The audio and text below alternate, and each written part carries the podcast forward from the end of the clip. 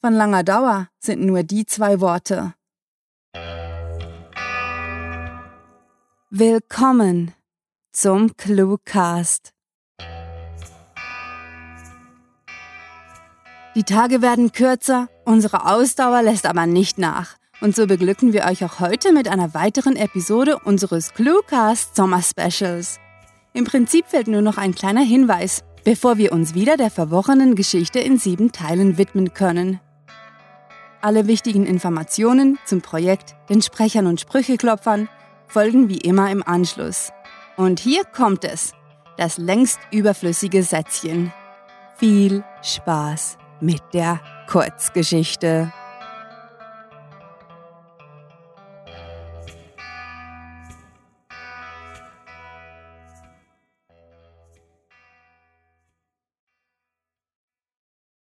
Das Cluecast Sommer Special Teil 3 107 Minuten Patricia und der Überfall Patricia seufzte und warf einen sehnsüchtigen Blick auf die laut tickende alte weiße Kunststoffuhr, die über der Eingangstür ihres Ladenlokals hing.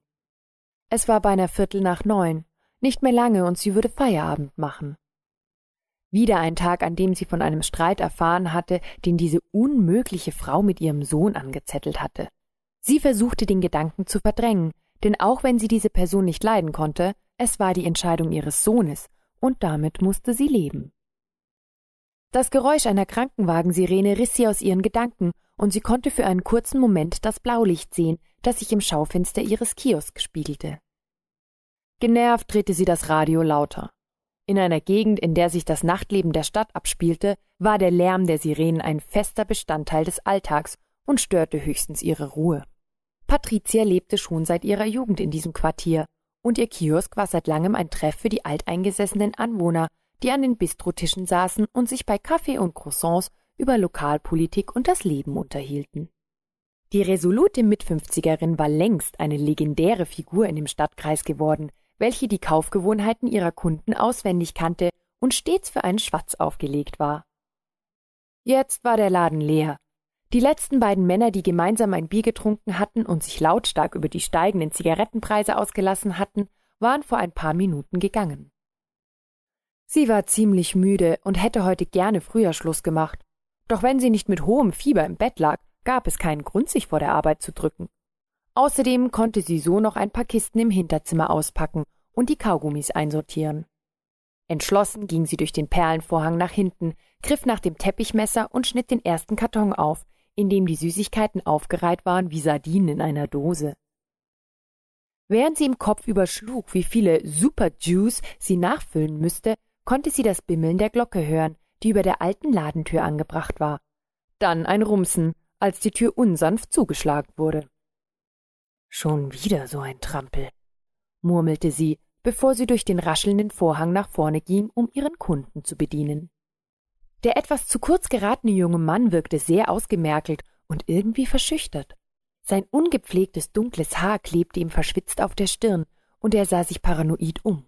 Natürlich wieder so ein Junkie, dachte sich Patricia und machte sich auf ein langes Feilschen um irgendetwas Essbares gefasst. Dies wäre bei weitem nicht ihr erstes Mal. Was möchten Sie denn gerne, junger Mann?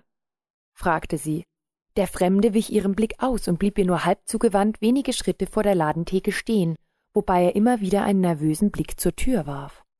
Sie sind hinter mir her, erklärte er gehetzt. Na, na, sagte Patricia beruhigend und gleichgültig. Seine Sorte war sie gewohnt. Im Rausch hatten solche Junkies die wildesten Vorstellungen davon, was gleich passieren musste, und die Sirene vom Krankenwagen musste ihn aufgeschreckt haben. Wer soll denn hinter ihnen her sein? Einfach alle, rief er aufgeregt aus. Sie müssen mich verstecken.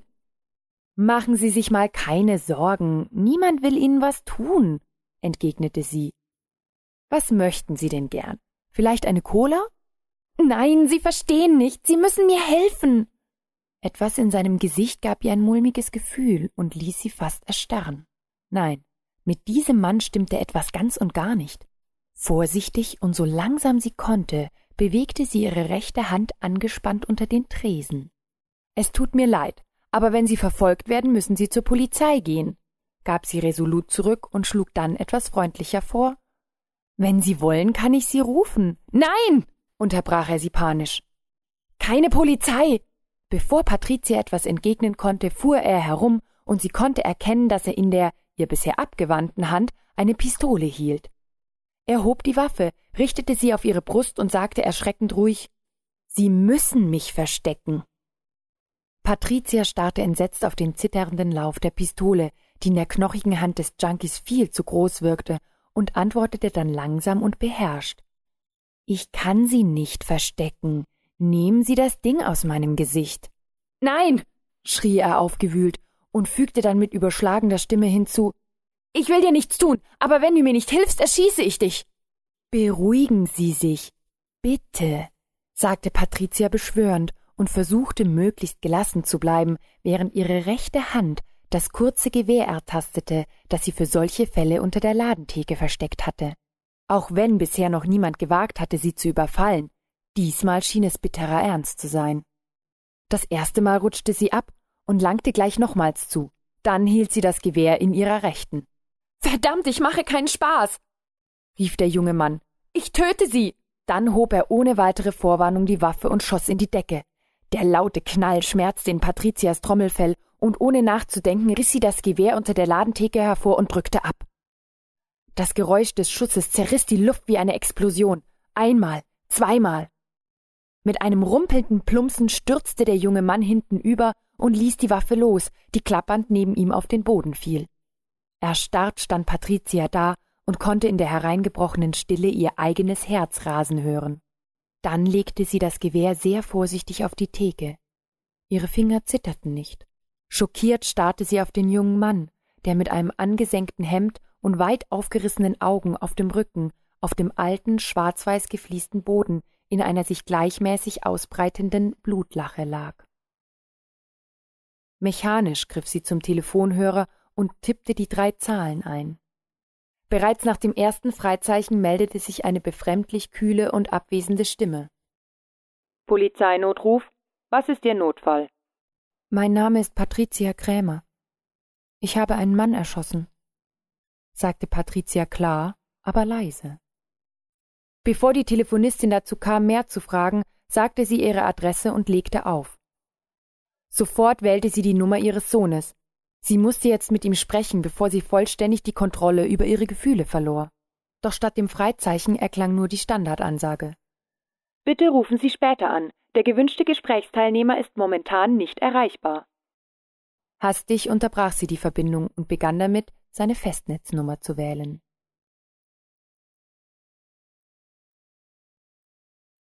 Das war Patricia und der Überfall, geschrieben von Sarah. Für euch gelesen hat Bettina Spalleck. Diese Kurzgeschichte ist der dritte Teil des Cluecast Sommer Specials und wird in der nächsten Episode fortgesetzt.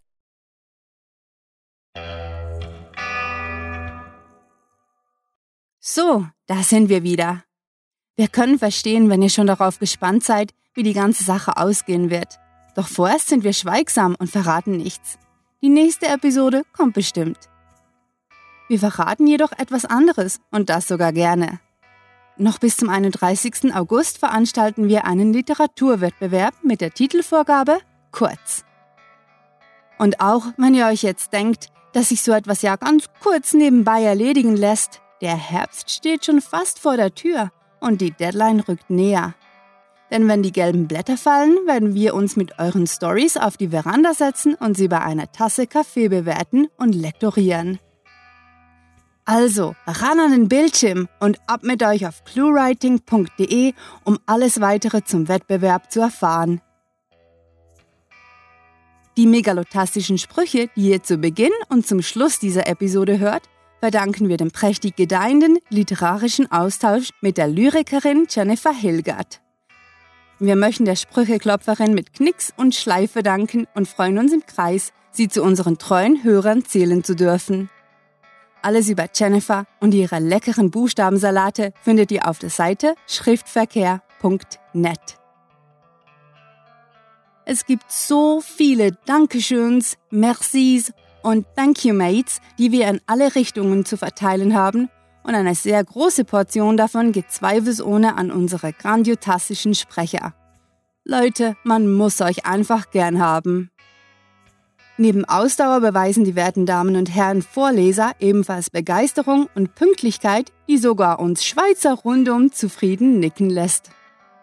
Und deshalb danken wir hier unseren treuen und neuen Stimmen, die stets zuverlässig dafür sorgen, dass die Cluecast-Akustik durch eure Lautsprecher sickert. Besucht diese Helden des Cluecasts auch auf ihren Seiten und vergesst nicht, dem Echo ihrer Stimmen zu folgen. Hallo zusammen. Ich bin Bettina und ich freue mich, euch die Kurzgeschichten von Clue Writing vorlesen zu dürfen. Falls ihr meine Stimme mögt und Verwendung für sie habt, kontaktiert mich doch über meine Homepage, auf der ihr weitere Projekte von mir finden und mich natürlich auch hören könnt. Außerdem würde ich mich freuen, wenn ihr Sarah, Rahel, den anderen Cluecastern und mir weiterhin zuhören würdet. Habt ihr euch auch schon so gut in der zweiten Staffel eingelebt wie wir? Jeder, der unsere legendäre Hartnäckigkeit kennt, weiß, dass man am besten gleich zu Beginn ein Kissen und gutes Sitzleder mitbringen sollte, wenn wir mal loslegen. Diese Sturheit kann man sich auf cluewriting.de live und in Farbe mit ansehen. Dort findet ihr nämlich über 300 Kurzgeschichten, die sich nach Autorin, Genre und sogar ihrer Qualität sortieren lassen. Dasselbe gilt natürlich auch für die Cluecast-Episoden. Und wir werden nicht das wohl kultigste deutschsprachige Literaturprojekt, man wird ja wohl noch träumen dürfen, weil man uns nicht Clues, also Stichworte, vorschlagen könnte. Na, wenn das mal nicht grandiotastisch ist, können Bärtierchen nicht im lauwarmen Badesee überleben. Ganz so, wie es sich für prätentiöse Literaturschaffende gehört, sind wir höchst kommunikative Menschen. Wer mit uns also so tun will, als wären wir die genialsten, nein, grandiotastischsten ist bei uns auf Facebook, Twitter, Google Instagram und all den anderen Social-Media-Kanälen genau an der richtigen Adresse. Wir freuen uns, mit euch gemeinsam zum wahren Kultobjekt zu mutieren. Und jetzt alle zusammen mit fantastiliardischem Dank fürs Zuhören und den besten Wünschen eure Cluecaster.